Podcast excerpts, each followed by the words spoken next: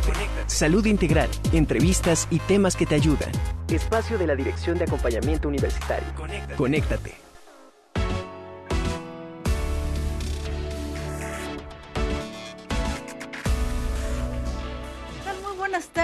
Tiempo de acompañar, es tiempo de Conéctate, el espacio de la Dirección de Acompañamiento Universitario. Yo soy Carla Blasquez y a nombre de todo el equipo que integramos la DAU, les doy la más cordial bienvenida y les invito a que se queden esta hora porque vamos a estar hablando de todas las actividades que sigue preparando la Dirección de Acompañamiento Universitario. Estamos iniciando en, este en el primer programa del mes de noviembre, el mes naranja, y ya más adelante también conocerán todas las actividades que la Benemérita Universidad Autónoma de Puebla está preparando para que todas y todos nos sumemos en esta campaña de no más violencia contra mujeres y niñas. También saludo en los controles eh, a mi tocaya Carla Herrera en la producción y a todo el personal de Radio y TV Bob que hace posible esa transmisión. Muchísimas gracias. Y también invitarles a que sigan las redes sociales de la Dirección de Acompañamiento Universitario. Estamos en Facebook como Dirección de Acompañamiento Universitario, en Twitter e Instagram como arroba dau-wap y también estamos en Spotify, ahí pueden vernos como audionautas y también nuestros videos en el canal de YouTube, estamos como DAWAP. Asimismo, pues eh, recordarles de todos los avisos que tiene la Dirección de Acompañamiento Universitario para ustedes. Uno de ellos es que este viernes 11 termina el periodo de evaluación a tutoras y tutores, de ahí la importancia que el estudiantado participe en esta actividad y a su vez invitar a las tutoras y a los tutores a que hagan el llenado de seguimiento académico de sus tutoradas y de sus tutorados. Estos ambos procedimientos los pueden realizar desde nuestra página www.dau.ua.mx donde también pueden conocer nuestros servicios y todas nuestras próximas actividades. Asimismo, recordarles que con el propósito de generar una nueva conciencia de los universitarios sobre el consumo de las sustancias tóxicas, el pasado viernes 4 de noviembre arrancó la campaña itinerante Jóvenes sin Adicciones con el lema Vivir sin Adicciones este, vivir sin drogas. Y bueno, aquí en esta campaña, pues el objetivo es llevarles pláticas y talleres para generar una conciencia. Se están realizando de manera didáctica, de manera preventiva. Esta campaña ya este, inició en la preparatoria regional Enrique Cabrera Barroso, ya visitó el bachillerato 5 de mayo y mañana estaremos eh, visitando la preparatoria urbana Enrique Cabrera Barroso. Y bueno, pues también en este eh, día se está llevando a cabo en estos momentos en la unidad de seminarios de Ciudad Universitaria el primer encuentro de estudiantes de pueblos originarios con la participación especial del Complejo Regional Nororiental con sus sedes de Ixtepec y Cuetzalan. También participa la Universidad Intercultural del Estado de Puebla, donde también se están realizando una serie de pláticas, conversatorios, conferencias y también pues algunos discursos que están pronunciando estudiantes de estas instituciones para a favor de los eh, pues a favor de la comunidad de estudiantes de pueblos originarios. Es un evento el primero en su serie nunca se había realizado. Y bueno pues estén prevenidos también para el próximo año porque este encuentro se va a desarrollar de manera nacional y bueno, pues, ¿qué les parece si ya sin más preámbulos de todos estos avisos que les hemos eh, dado, pues ahora es tiempo de conectarnos con nuestra salud? Conéctate con la salud. Conéctate con la salud.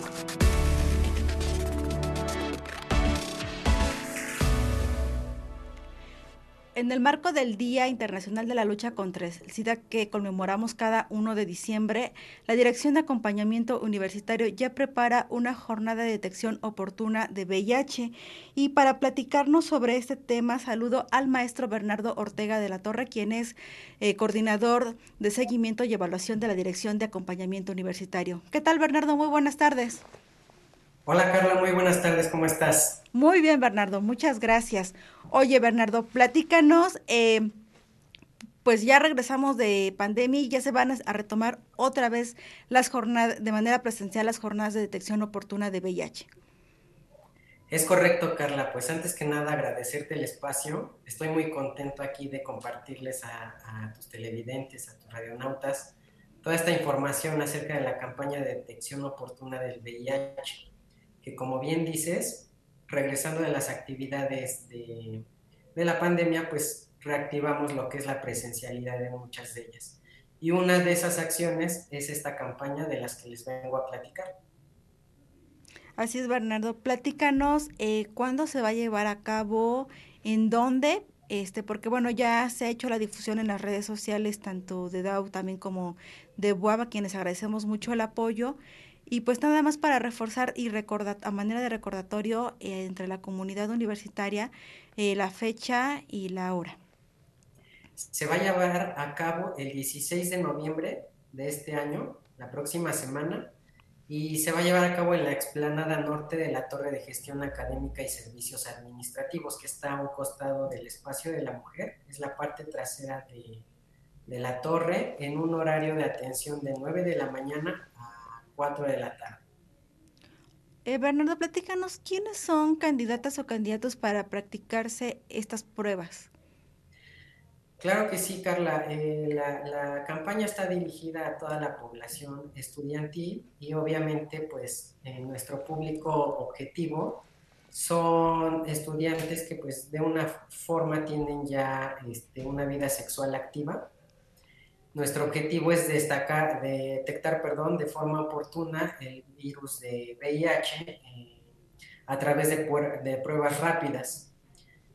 Y se lleva una canalización con el sector salud a las personas que obtengan algún tipo de resultado reactivo para que tengan acceso a un tratamiento oportuno, formal, asegurando que les permitamos garantizar una mejor calidad de vida es decir, aquella persona que salga reactiva, bueno, será, eh, pues será, eh, digamos, enviada al sector salud para su atención. Y coméntanos, eh, Bernardo, ¿cómo se divide o cuál es el proceso para llevar a cabo esta jornada de detección oportuna de VIH? Sí, Carla, mira, la campaña de detección oportuna se realiza antes que nada, quiero mencionarlo, en coordinación con el Centro Ambulatorio de Prevención y Atención al SIDA, que es el CAPACITS el proceso tiene que ver con cinco etapas. Una, que es la preconsejería. La segunda etapa es el llenado de formatos. La tercera es una toma de muestra. Eh, posteriormente se les entrega un resultado y finalmente hay una post-consejería que es realizado por el personal capacitado. Tenemos, tú bien sabes, eh, personal experto en el área de psicología aquí en la Dirección de y son las personas que tienen eh, la, tarea de dar este tipo de información a, quienes decidan realizarse la prueba. Este, entendemos que esta campaña, Bernardo, tiene como finalidad, pues, que aquellas personas que tienen una vida sexualmente activa conozcan su estado, porque también hemos visto, de acuerdo a estadísticas de ONUCIDA, que muchas personas, pues, desconocen su estado precisamente quizá por el temor o porque creen que es complicado el acceso para realizarse una prueba rápida, de ahí que la universidad pues les está acercando a través de esta jornada, porque no es la primera vez que se realiza, tengo entendido que ya es su edición número 30, podríamos llamarle así, en las que se les acerca a los estudiantes pues esta... Eh, pues eh, esta oportunidad de realizarse la, las pruebas. Y como ya también nos ya mencionábamos pues también está también esta oportunidad también de enviarles, de referirles al Capacit. Así es, Carla, bien mencionas, es la trigésima edición de la campaña, llevamos 10 años en la que la, hemos este, aplicado aquí en la institución. Eh, durante esos 10 años hemos mantenido lo que es la logística de cómo, de cómo se lleva a cabo estos cinco pasos de los que les comento. Y es importante eh, puntualizar que el enfoque que, se le da a esta campaña tiene perspectiva de género, respeto a las diversidades a través de la no discriminación y la erradicación del estigma hacia las personas que viven con VIH. Además, eh, me parece también importante mencionar que en esta campaña se contará por primera vez con pruebas rápidas de cuarta generación, es decir, el periodo de ventana para la detección se acorta a 15 días, lo cual permite tener una mayor exactitud en cuanto al tiempo transcurrido entre la situación de riesgo y la detección. ¿Hay algún determinado periodo, porque también, bueno, tenemos entendido que, por ejemplo, si tuvieron una eh, relación sexual sin de baja de riesgo, este, de un día para otro, pues digamos como que la prueba no puede ser tan, el resultado de la prueba no puede ser tan real, tiene que haber un determinado tiempo.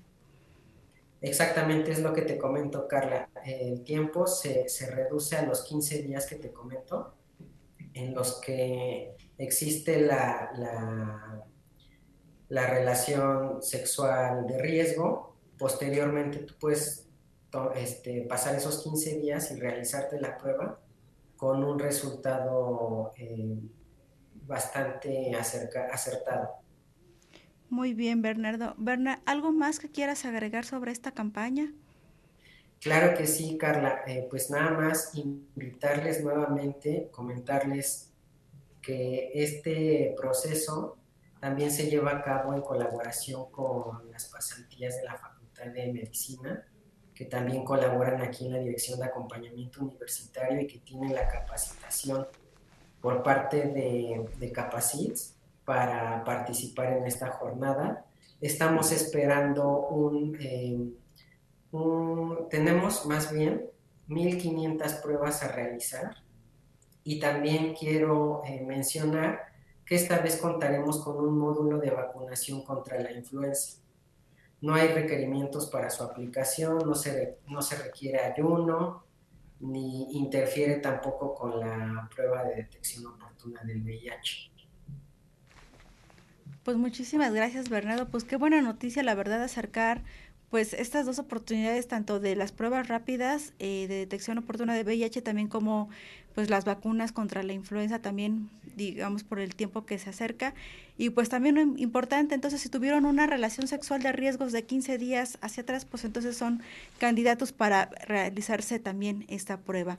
Muchísimas gracias maestro Bernardo Ortega de la Torre coordinador de seguimiento y evaluación de la Dirección de Acompañamiento Universitario Carla, muchísimas gracias a ti nuevamente por el espacio y que tengas muy bonito día. Muchísimas gracias, Bernardo. Ahí está. Conéctate con la igualdad. Con la igualdad.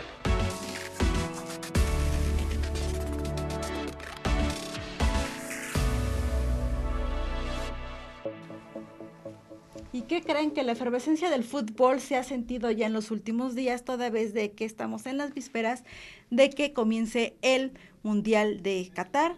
Iniciará el próximo 20 de noviembre. Y en este marco, cuidado que también el día 19 de noviembre vamos a estar eh, recordando o conmemorando el Día Internacional del Hombre, la Dirección de Acompañamiento Universitario, en conjunto con el Colegio de Antropología, prepara el conversatorio donde se abordan las masculinidades, ya que el fútbol se le ha catalogado también eh, dentro del machismo como el juego del hombre.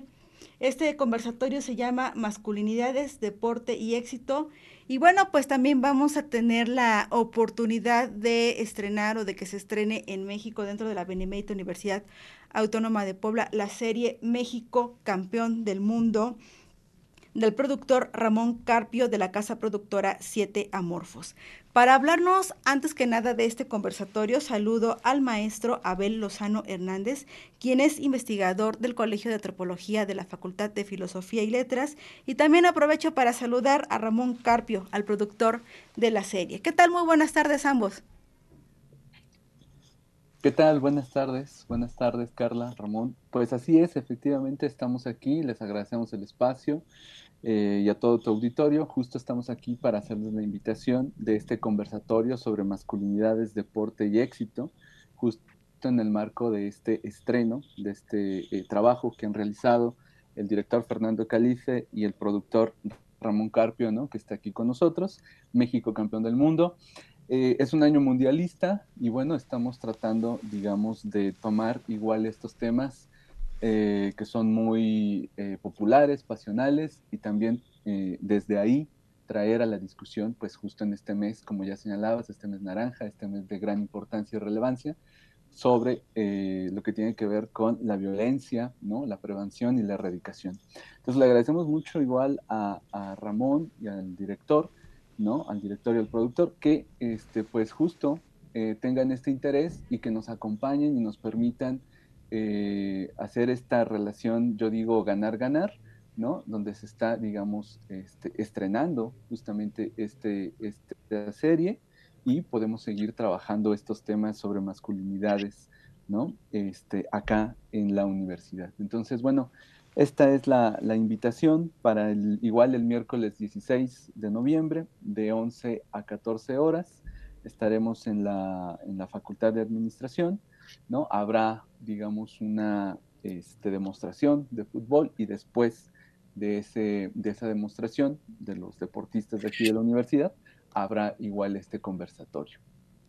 Eh, a ver, rápidamente, ¿cómo podemos eh, relacionar este tema de las masculinidades con el fútbol? Precisamente porque ya lo habíamos comentado, se le ha catalogado como el juego del hombre y si bien ya vemos, este, digamos, ya series de partidos femeniles, pues como que sí costó un trabajo ese reconocimiento de las mujeres dentro de este deporte y todavía escuchamos eh, que se le etiquete como que el fútbol es el juego del hombre. ¿Cómo podemos hacer una reflexión muy brevemente y sin adelantar a lo que vamos a estar viendo, en el, escuchando en el conversatorio? Sí, Mira, pues este, hay muchos, muchos trabajos, muchos estudios, ¿no? En América Latina, eh, Argentina, Venezuela, Costa Rica, México, desde luego, sobre esta temática, eh, la futbología, ¿no? Que se acercan precisamente al fútbol y tratamos, digamos, de este, impulsar, de continuar con estas investigaciones, con estas discusiones sobre las masculinidades diversas eh, que se van construyendo alrededor del deporte, ¿no? Y en esta ocasión, este, bueno, pues tratamos justamente, aprovechando la disposición de, Ramón, ¿no?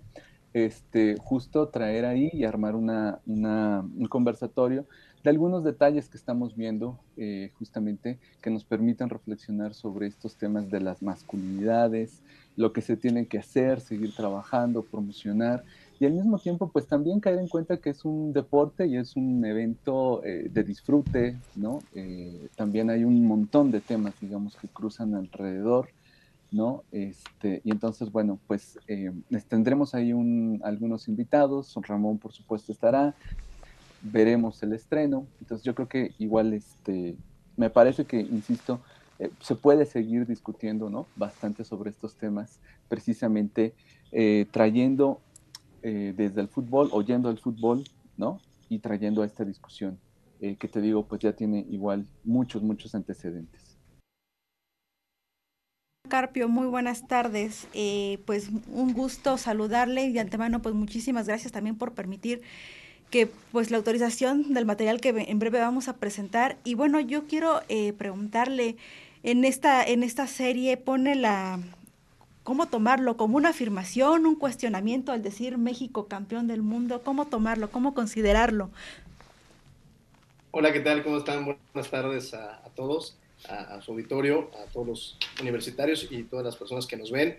Eh, fíjate que es, un, es una serie eh, documental eh, muy interesante que hace un análisis antropológico, una visión de Fernando Calife eh, de, realmente qué es lo que ha pasado, cuál es la idiosincrasia desde 1930 hasta la fecha. Y entonces, eh, Fernando con esta visión empezó a, a, tener este, este, esta visión, este proyecto, y empezamos a entrevistar a más de 100 personas, entre ellos arqueólogos, antropólogos, sociólogos, historiadores, historiadores del deporte, em, jugadores, exjugadores, técnicos, directivos, dueños. ¿Para? Para tener una visión 360 de qué pasa con la mentalidad del mexicano, por qué cuando llegamos a ciertas instancias eh, hay un truene, ¿no? Porque somos junto con Brasil, las únicas dos selecciones que han pasado siete mundiales consecutivos a la siguiente fase. El, tema es que Brasil dos veces ha sido campeón y México se ha quedado en el mismo lugar. Entonces estamos hablando de 28 años de frustraciones, 28 años en que la gran afición eh, mexicana se pregunta por qué México no ha sido campeón del mundo. Entonces viene ahí el título, el statement, ¿no? Eh, el México campeón del mundo. Es decir, vamos a hacer algo nuevo, vamos a hacer algo diferente y tenemos que iniciar desde creerla, analizarla y ver cómo sí vamos a poder ser campeones del mundo. Por eso es tan importante la visión de expertos profesionales, eh, eh, psicólogos, psiquiatras del deporte inclusive, que nos, que nos han dicho, oye, todo, todo se lleva o todo nos lleva eh, en la historia de México a la época de, la llegada de los, castellanos, ni siquiera eran españoles, España no estaba constituida, según nos cuentan los historiadores, y desde ahí viene esta parte de la llegada de los castellanos, esta fusión que se hizo, y después los, españoles, ahora sí ya, después, eh, cómo quisieron imponer eh, e, esta cultura, y, inclusive se ve en, la arqueología, eh, cómo pusieron las, las, iglesias debajo de los templos más importantes. Eh, y todo eso causa un, un cierto em, efecto en, en, la psique del mexicano, y los libros de historia te dicen, oye, tú fuiste conquistado. Y entonces nos dice un antropólogo eh, muy famoso que dice, pues yo por, por, lo que sé, México nunca ha sido conquistado. Esos eran pueblos y, y, y estaban eh, eh, subyugados por los mexicas, ni siquiera aztecas, bien llamados mexicas por los historiadores. Y entonces los tlaxcaltecas, eh, junto con los texcocanos y, y otros pueblos, se unieron y más bien fue una guerra civil en los cuales los, los castellanos en ese entonces fueron administradores, se dieron cuenta, acuérdate que eh, llegaron los castellanos y los trataron muy bien, los metieron a su casa, eh, eh, los, los, pasaron por la puerta grande y entonces vieron cómo estaba constituido este imperio mexica, subyugante, ¿no? Y, y, y, de ahí viene todo este tema de la fusión y todo lo que traemos detrás y, los niños crecen con eso y entonces cuando estás en un partido contra un europeo, entonces dudas, ¿no? Muchas de las, de las eh, entrevistas que nos dieron en este documental a través de la visión de Fernando Calife fue que dudaron, se desconcentraron, tuvieron, tuvieron algo que, que, no les pudo eh, realizar la, la, la, cuestión correcta, ¿no? Entonces, es muy interesante esta serie documental. Además, el pretexto es el fútbol, porque analizamos realmente la conducta del ser humano en general, pero sobre todo la mexicana. Eh, antes de pasar a la siguiente pregunta que quisiera hacerte, Ramón, eh, yo quisiera que todo el público viera pues el tráiler de lo que estaríamos viendo en la Facultad de Administración del próximo miércoles.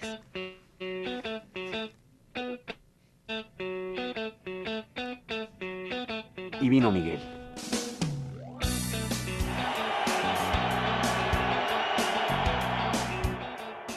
Eso me dejó marcado de por vida. Te queda una frustración muy grande porque sabes que fuiste superior a ellos. Entonces hubiéramos llegado a semifinal. Eso es lo que merece México.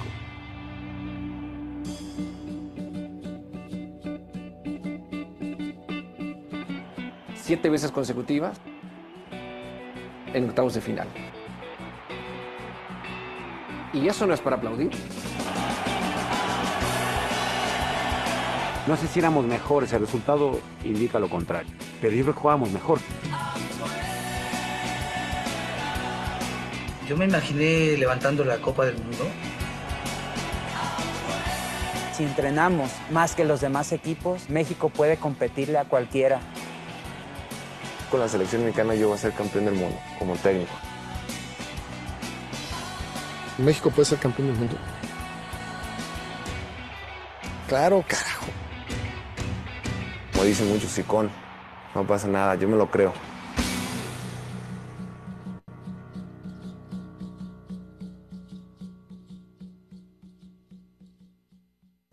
Pues ahí está una, una muestra de lo que estaríamos viendo el próximo miércoles. Y me llama la atención, Ramón, entrevistas efectivamente a exfutbolistas, eh, pues finalmente quienes vivieron este tema, no ya nos comentaba Alberto García, pues se siente una frustración, sabíamos que éramos mejores que ellos y simplemente no pudimos. Y dentro de lo que he podido también eh, revisar de otros avances que tienes en el canal de YouTube, Ramón, también este, muestras el, las publicaciones, las primeras planas de los medios de comunicación, los medios de comunicación también como aparatos ideológicos, también cómo han influido en esta mentalidad colectiva del, de ser los ya merito, del cuarto partido, de otra vez en penales, porque también cuando se dice penales, sí es porque todo, todo el mundo empieza a temblar. Claro, Mira, e, es una pregunta muy interesante porque hay cuatro polos eh, eh, base para esta serie documental. Número uno, los jugadores, obviamente. Número dos, la afición. Número tres, los directivos. Y número cuatro, la prensa, como bien lo mencionas. Y si te fijas, entrevistamos a los eh, comunicadores más importantes, José Ramón Fernández, que es el que más tiempo tiene, Roberto Gómez Junco, Raúl Orbañanos, y, muchos otros eh, comentaristas, por ejemplo, Alberto García Espe, que ya es comentarista junto con Luis García, pero fueron jugadores. Entonces la prensa juega un papel muy importante. Es decir, eh, hay muchos intereses comerciales y sabemos que si, si alguien comunica eh, a favor o en contra, se mueven muchísimos intereses. Entonces, tiene muchísimo que ver. recordemos que, que, la selección la lleva una, un, grupo ¿no? este, de poder y de ahí, pues bueno, ya vienen muchísimos elementos que afectan directamente a los jugadores, a la selección, a los partidos y de ahí, pues imagínate, ¿no? Todo eso lo vas a ver en la, en la, en la serie documental México Campeón del Mundo eh, a través de Paramount Plus em, y, listo, ¿no? Y vamos a verlo ahí también en, en la UAP. Oye, Ramón, ¿y por qué eh, elegiste a la UAP para presentarnos este proyecto aquí en México, para hacer el estreno en México?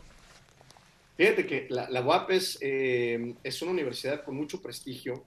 Eh, en Puebla es, es, es, punta de lanza educativa, institucional, y como lo puedes ver, no es un documental comercial en el sentido solo fútbol, sino como es un análisis antropológico un análisis humano, un análisis social, psicológico, porque fuimos a Nueva York, fuimos a Uruguay, fuimos a Argentina, a también entrevistar a esos sociólogos, a esos psicólogos y ver la diferencia. Ok, Argentina y Uruguay ya lo lograron. ¿Por qué lo lograron?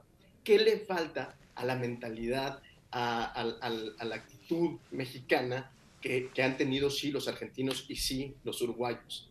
Entonces creo que la UAP eh, es, punta de lanza para esto y por eso el Puebla y por eso en la UAP.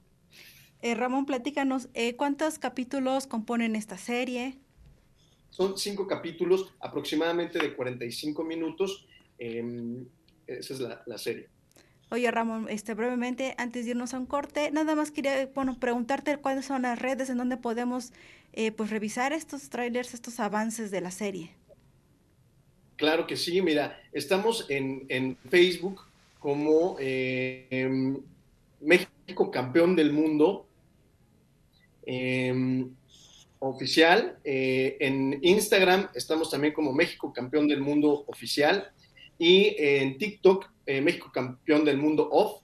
Y en Twitter, México Campeón M. Este, lo repito, México Campeón del Mundo off en TikTok, Facebook México Campeón del Mundo Off, Instagram México Campeón del Mundo y en Twitter México Campeón M. Muchísimas gracias, Ramón. Eh, Abel, eh, brevemente, ¿algo más que quieras agregar? Eh, la publicidad del próximo evento ya está difundido en las redes sociales de la Dirección de Acompañamiento Universitario. Bueno, rapidísimo, muchas gracias, Carla. Pues el evento, como bien señalas, organizado una vez más con DAO, Ahora eh, yo, desde la especialidad en estudios de género, masculinidades y diversidad de la Facultad de Filosofía y Letras, y mencionar que este, iniciará el 16, ¿no? Eh, este evento a las 11 horas eh, con esta demostración de fútbol. A las 12, ¿no? Tendremos este conversatorio. Y solo mencionar rápidamente, ya parafraseando al fútbol, pues justo la alineación, nos acompañará precisamente Ramón Carpio, estará Miguel Flores, ¿no? Egresado de la UAP, sociólogo, Javier Pierre Garjales, también psicólogo, ¿no? De aquí de la UAP, de, DAO. Eh, el doctor Cidio Rivera, igual de acá, ¿no? De la UAP. Y bueno, estaremos ahí. También estará su servidor eh, moderando el evento. Eso es todo. Eh, te agradezco mucho el espacio. Muchísimas gracias al productor Ramón Carpio de la Casa Productora Siete Amorfos y al maestro Abel Lozano Hernández del Colegio de Antropología de la Facultad de Filosofía y Letras. Conéctate Aquí te acompañamos.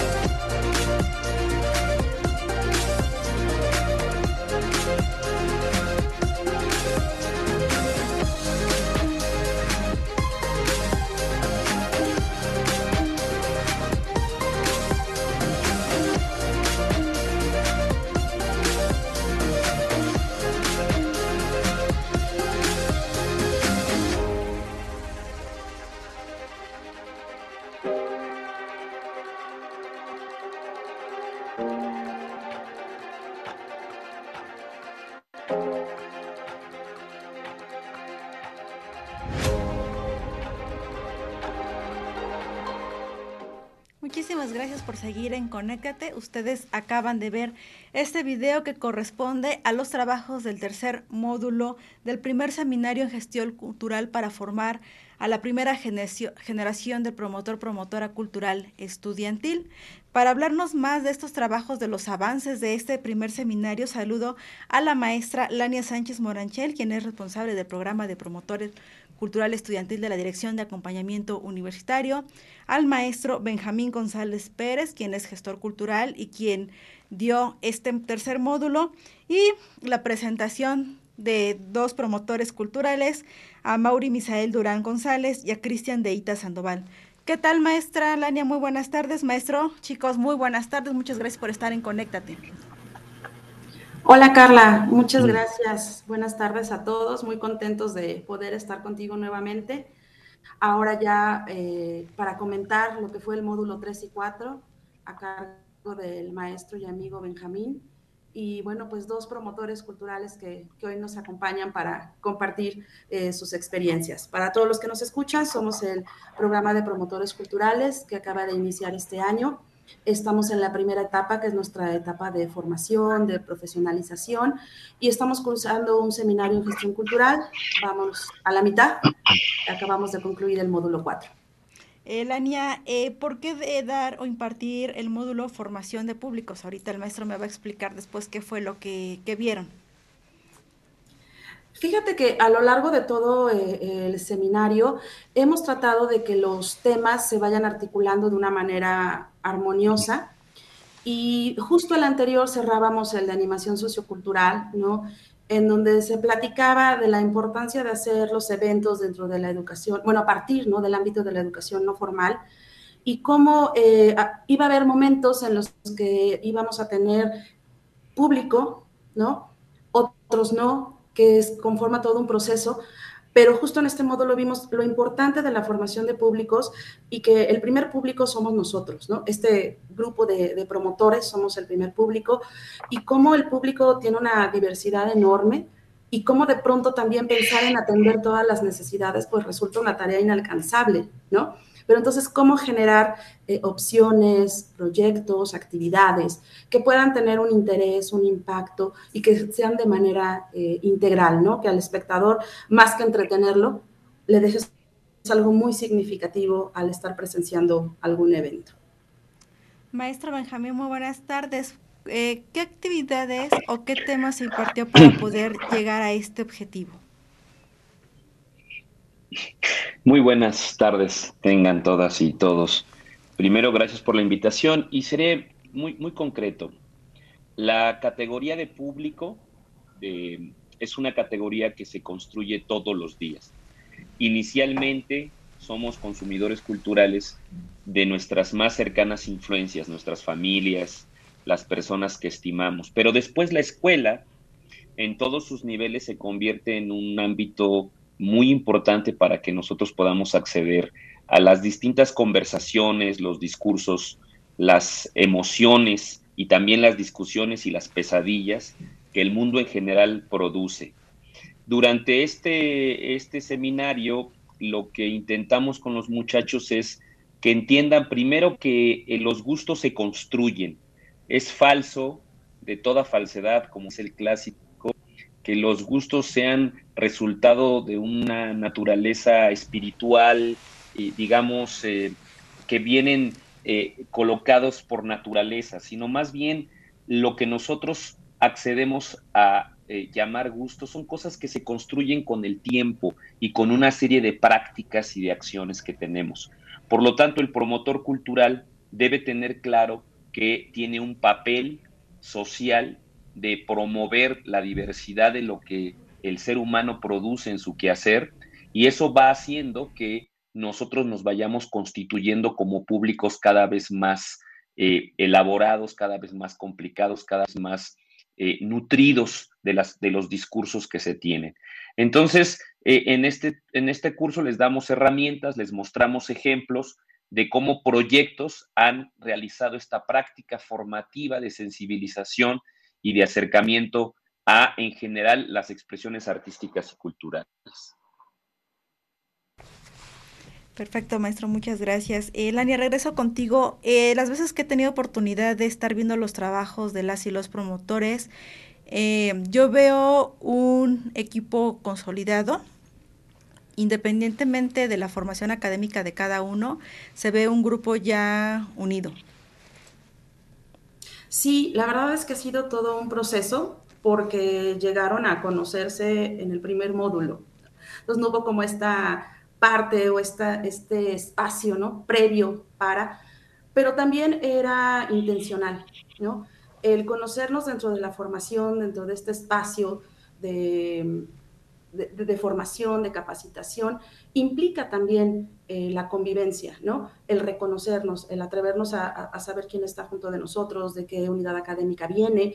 Y creo que algo que, que marcó mucho esta, esta interacción fue el, evento que tuvimos hace 15 días de, Día de Muertos, en donde todos participaron de una manera voluntaria, con mucho ánimo, se integraron, eh, se organizaron y eso ha dado pie para que ahora en el salón eh, se, viva otro, otro ambiente, ¿no? Eh, más colaborativo, ya más de amigos y sobre todo teniendo claro que vamos a estar juntos dos años, ¿no? Entonces vamos a hacer lazos muy estrechos y vamos a construir cosas juntos. Mauri, ¿cómo te has sentido en estos primeros trabajos que has realizado como promotor cultural? Digamos, ya tuviste un evento de Día de Muertos este, a nivel grupal con todos tus compañeros promotores. ¿Cómo te has sentido con este primer evento y cómo te has sentido también en este proceso de formación? Hola, hola, pues muchas gracias por también por la invitación a estar aquí. Eh, y sobre tu pregunta, me he sentido, la verdad es que muy contento, muy feliz de formar parte de este proyecto interdisciplinario, sobre todo. Eh, tengo compañeros de, distintas carreras y pues sí, la verdad es que estoy muy contento, muy emocionado de, poder este, formar parte de, la primera generación de promotores culturales. Siento que hay una gran responsabilidad eh, en nuestros hombros y la verdad es que pues estoy inquieto también por, por llevar a cabo muchos proyectos y, y crear nuestra cartelera cultural. Sobre, sobre los eventos que, bueno, que, que organizamos recientemente, eh, el Día de Muertos. La verdad es que yo considero que nos ayudó muchísimo, sobre todo a mis compañeros y a mí, para, para crear estos lazos de convivencia, ¿no? Que, decía la profesora este, Lania. Y pues sí, la verdad es que, que ha sido una, una, parte, un aprendizaje muy, muy importante. Muy bien, ah, Mauri. Nada más aclárame, ¿en qué, qué carrera estudias o en qué unidad académica te encuentras? En Facultad de Computación. Ok, Ok, entonces este, aguardamos para la siguiente pregunta. Cristian, muy buenas tardes. ¿De qué facultades estás realizando la promoción cultural? Hola, buenas tardes. Este, eh, muchas gracias por la presentación y por la oportunidad de estar aquí. Bueno, yo estoy en la carrera actualmente de Relaciones Internacionales en la Facultad de Ciencias Políticas y de Sociales. Cristian, ¿ves pues ves, Cristian, tú ves una convocatoria para ser este promotor cultural. ¿Qué es lo que te motivó para decir yo quiero ser, yo realizo el registro, yo este quiero pasar la entrevista y pues ahora ya estás en esta parte formativa?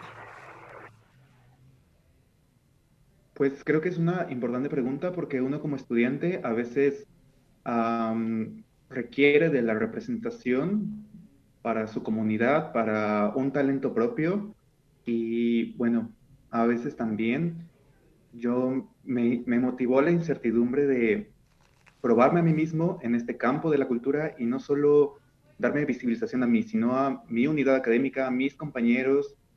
Yo sé que aquí tan solo en CEU hay muchos artistas, hay mucha cultura, hay muchas propuestas, mucha iniciativa de parte de todos mis compañeros y la comunidad universitaria y creo que me motiva el compromiso de de mostrarlo, de visibilizarlo y pues me pareció muy interesante la convocatoria. Creo que siempre, bueno, eh, actualmente me desenvuelvo en algún ambiente artístico, cultural y creo que este entrenamiento personal me motivó no solo a quedarme con eso, sino a explorar otras propuestas, otras miradas en torno a la cultura y pues visibilizarlas también. Creo que me emociona mucho este, hacer el cambio aquí en la universidad y proponer nuevas cosas. Maestro Benjamín, ¿cómo empatar en cada módulo esta formación? Y teniendo ahorita, por ejemplo, que tenemos pues alguien de, de, un, de una carrera de ciencias exactas, tenemos a alguien de una carrera humanista, también tenemos a, a estudiantes de, de preparatoria, de bachillerato, ¿cómo empatar todo este conocimiento suyo, maestro, con todos estos chicos y preguntarle también eh, para quienes escucharon en radio el video que presentamos al inicio del segundo bloque, se mostraba una foto de actividades eh, de las chicas y los chicos promotores eh, dentro del módulo 3 y veíamos como que pintaban, como que realizaban algunas actividades que se veía como con, miel. No sé si usted nos pudiera explicar más o menos, maestro, qué fue las actividades que estaban realizando los chicos en el módulo 3, por favor. Con todo gusto.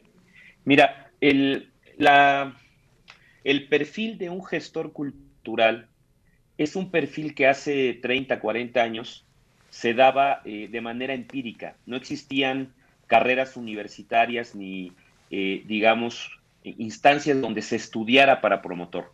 El promotor realmente era un artista o quizá alguien interesado en la promoción de las actividades culturales que se iba construyendo con un oficio a través de organizar los eventos, de curar una exposición, en general de la práctica. Por lo tanto, tu pregunta es muy importante porque el promotor cultural tiene que nacer de un grupo multidisciplinario, que no tenga solo una mirada, sino una mirada diversa, porque la sociedad y en general el mundo cultural es muy diverso. Y en realidad lo que estamos haciendo es dando las bases esenciales para que a partir de la práctica que ellos tienen, porque el promotor de una universidad tiene un mar de posibilidades, tiene a los públicos ahí, además son públicos ávidos, que tienen tiempo y que tienen la infraestructura necesaria para conectarse con las actividades culturales. Entonces, este programa es un gran acierto de la universidad, porque lo que está haciendo es dar ya en el contexto adecuado la posibilidad de que se formen jóvenes en el oficio de ser gestores culturales, promotores culturales, que aprendan de producción, que aprendan de programación, pero ante todo, que aprendan de que la cultura es una herramienta poderosísima para que cualquier idea del mundo pueda ser enriquecida y pueda ser de alguna manera eh, colocada en la discusión pública y eso contribuya al desarrollo, a la civilización, a la humanización y, por qué no decirlo, al amor en general como, como herramienta poderosísima. Entonces, eh, ellos están de manera práctica realizando estas actividades. Y yo les puse un ejercicio, un ejercicio muy bonito donde a partir de una mancha de café, una hoja con una tinta de café, ellos manchan la hoja y a partir de la mancha tienen que desarrollar una, una, una pintura, una, una, intervención figurativa y después se realiza una, una exposición. Eso tiene como objetivo primero que ellos se asuman también como creadores. El gestor y el promotor también es un creador. No solo es el que está en medio entre los artistas y los públicos, sino él mismo es un creador y al mismo tiempo es un público, porque él tiene que ir aprendiendo y tiene que ir consumiendo una serie de actividades culturales para que entonces después pueda hablar de ellas y las pueda promover.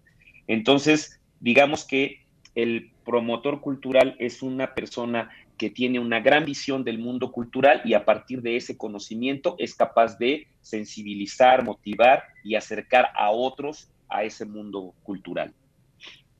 De lo que le presentaron las y los chicos, maestro, ¿qué pudo usted determinar entonces?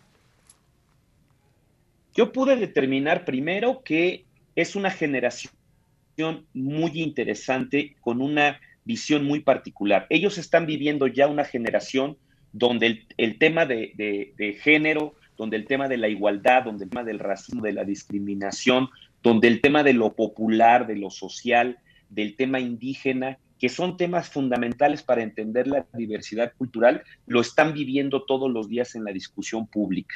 Son una generación que está ya teniendo una visión más amplia.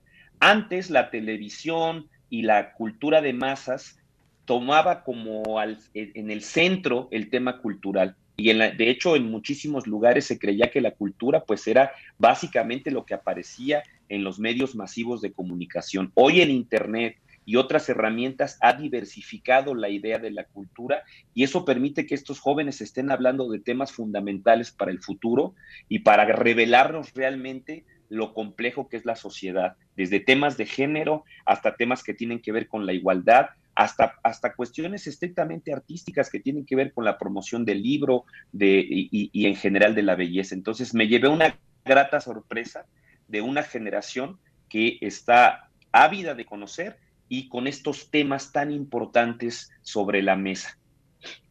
Cristian, en esa actividad de módulo 3, ¿qué fue lo que tú lograste hacer con el con café? Bueno, fue una actividad interesante. Creo que cada uno pudimos expresar un poco de nuestra percepción artística, un poco de a lo mejor la subjetividad que guardamos en la, apreciación del arte. Y creo que eh, el uso del café fue muy interesante, muy importante. Creo que plasmé un poco de mi apreciación en cuanto a lo mejor una pintura, tal vez sencilla, improvisada, pero significativa al final con un elemento que es el café, gracias al, al maestro Benjamín. Amaury, ¿tú qué expresaste? Eh, yo creo que pude expresar eh, o traté de expresar algunas de las problemáticas que, que, hay un poquito como en que veo a mi alrededor. Igual, un poquito tal vez como representativo de, eh, de pues, de mis, mi bagaje que, que ya tengo, ¿no? De, antes. Pero creo que sí, tratar como de, buscar un, un, una problemática y tratar de como de, representarlo, llevarlo a cabo en en el papel. Y, pues este, ahí tratar como de, identificarlo y, de resolverlo. Eh, Lania, eh, en este, bueno, el pasado fin de semana también eh, llevaron el módulo 4 que también impartió el maestro Benjamín. Em, ¿Cuál fue el título de este módulo y cuál es el objetivo de llevar el tema este, La, la formación de colectivos autogestivos. Y esto vino a, a cerrar con varias ideas. La primera era eh, visualizarse, ¿no? Entre ellos como un primer colectivo, ¿no? El primer colectivo son ellos. ¿Y cómo van a trabajar de esta manera? Eh, yo escuchaba a Benjamín cómo platicaba sobre estos conceptos, ¿no? De autogestión, de, colectividad, y él, y él, decía, bueno, es que a veces son conceptos que dan miedo, asustan o los desconocemos, ¿no? No sabemos qué va a pasar. Y, y realmente se, se, trabajó también a partir de un ejercicio que, aunado a la, pregunta anterior eh, tuya, de estas actividades que se van haciendo a lo largo de, la, de las sesiones que nos permiten ir poniendo en práctica lo que vamos aprendiendo, ¿no? Y él, él hizo una dinámica padrísima para tomar algunas decisiones, nos hizo favor de traer también libros de regalo para los promotores, y a partir de, de cómo se distribuyen estos libros, ¿no? Él implementó una actividad para toma de decisiones esta actividad y la anterior del café ha sumado mucho a lo que, a lo que comentabas, ¿no? ¿Cómo es que ya se van integrando estos promotores? Claro, también a partir de las actividades. Y que estas actividades que se han realizado en los diferentes módulos no han sido actividades aisladas, ¿no? Son contextualizadas con todas las temáticas que vamos viendo. Eh, se van sumando temas de poesía, ¿no? la literatura, la pintura, la danza, la música, porque cómo hablar de cultura desvinculando todas estas actividades, pues sería imposible. Entonces creo que es una característica que también tiene el seminario, que han tenido todos los, todos los docentes, y que como mencionaba Benjamín, eh, todas las temáticas que se han puesto en la mesa, ¿no? en la mesa de la discusión, eh, también van vinculadas con el último módulo, que es sobre gestión ambiental. Maestro Benjamín, eh, platícanos cuáles fueron los temas que se abordaron en el módulo 4. Sí, el módulo 4 es muy importante porque en realidad la gestión cultural nace cuando un grupo de personas eh, es afín a cierta práctica cultural. Voy a poner un ejemplo. En realidad, cuando uno es un lector, por cualquier motivo, si en la familia se leía y entonces nos hicieron lectores desde pequeño. Cuando uno lee algo muy importante, algo muy interesante, algo muy emocionante, lo que en realidad quiere hacer es compartirlo con los seres inmediatos, con las personas queridas que están a nuestro alrededor.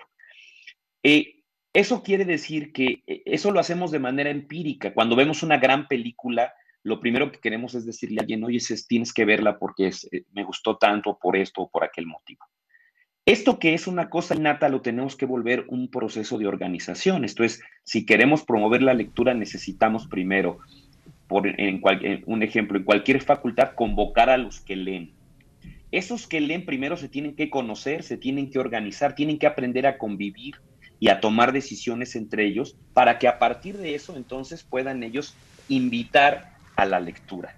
De la misma manera con otras disciplinas. Entonces, en este módulo lo que vimos básicamente es la noción de comunidad, cómo nos encontramos con aquellos con los que compartimos una serie de prácticas y divisiones, y a partir de ahí, cómo nos organizamos para promover esas acciones de manera conjunta. Para el mundo cultural, la organización y más la organización comunitaria es fundamental porque es justo en esas comunidades donde se, se, se teje mejor la convivencia y el desarrollo cultural. Entonces, en este módulo tratamos de sensibilizar en torno a la organización, a visibilizar los vínculos y de alguna manera que ellos asuman que tienen que convertirse en colectivos que organicen actividades con otros y que vayan sumando a ese colectivo a más miembros que compartan prácticas culturales con ellos.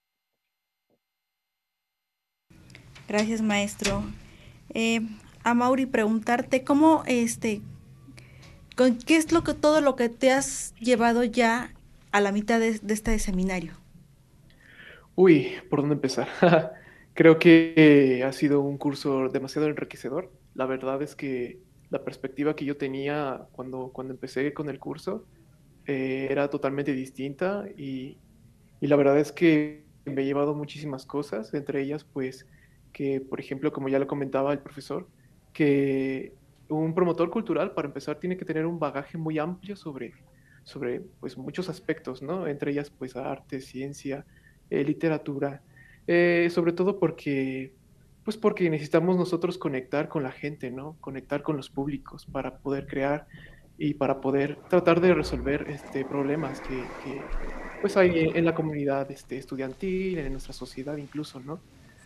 Sí, eh, eh, creo que sería como de una de las, de las cosas que, más yo, yo me llevaría sobre, sobre el curso.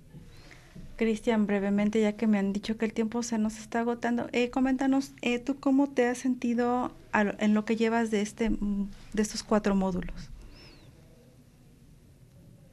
Bueno, pues si ya me apasionaba la cultura, creo que ahora con las diferentes perspectivas que nos han compartido nuestros maestros, y sus experiencias, sus proyectos, sus propios acercamientos que han tenido con la cultura, con las personas que hacen la cultura, me siento muy feliz, muy emocionado y con ganas de seguir este proyecto. Creo que me siento más motivado que nunca a seguir aprendiendo y a seguir haciendo y compartiendo cultura. No sé, ha sido muy apasionante este seminario y este proyecto y quiero continuarlo, definitivamente.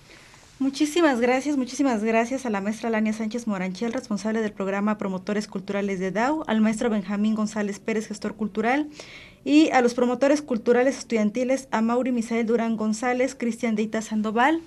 El tiempo se nos terminó. Muchísimas gracias a quienes nos siguieron en esta transmisión. Les vamos a dejar un video que muestra eh, a quienes nos escuchan por radio con fotografías las actividades que realizaron los promotores culturales en el módulo 4. Escucharán también la presentación de cuatro de ellos por su nombre, ya este autorreconociéndose como promotores culturales.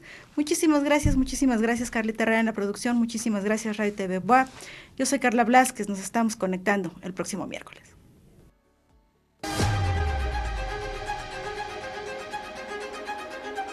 Soy Jimena, soy de la Prepa Enrique Cabrera y soy promotora cultural.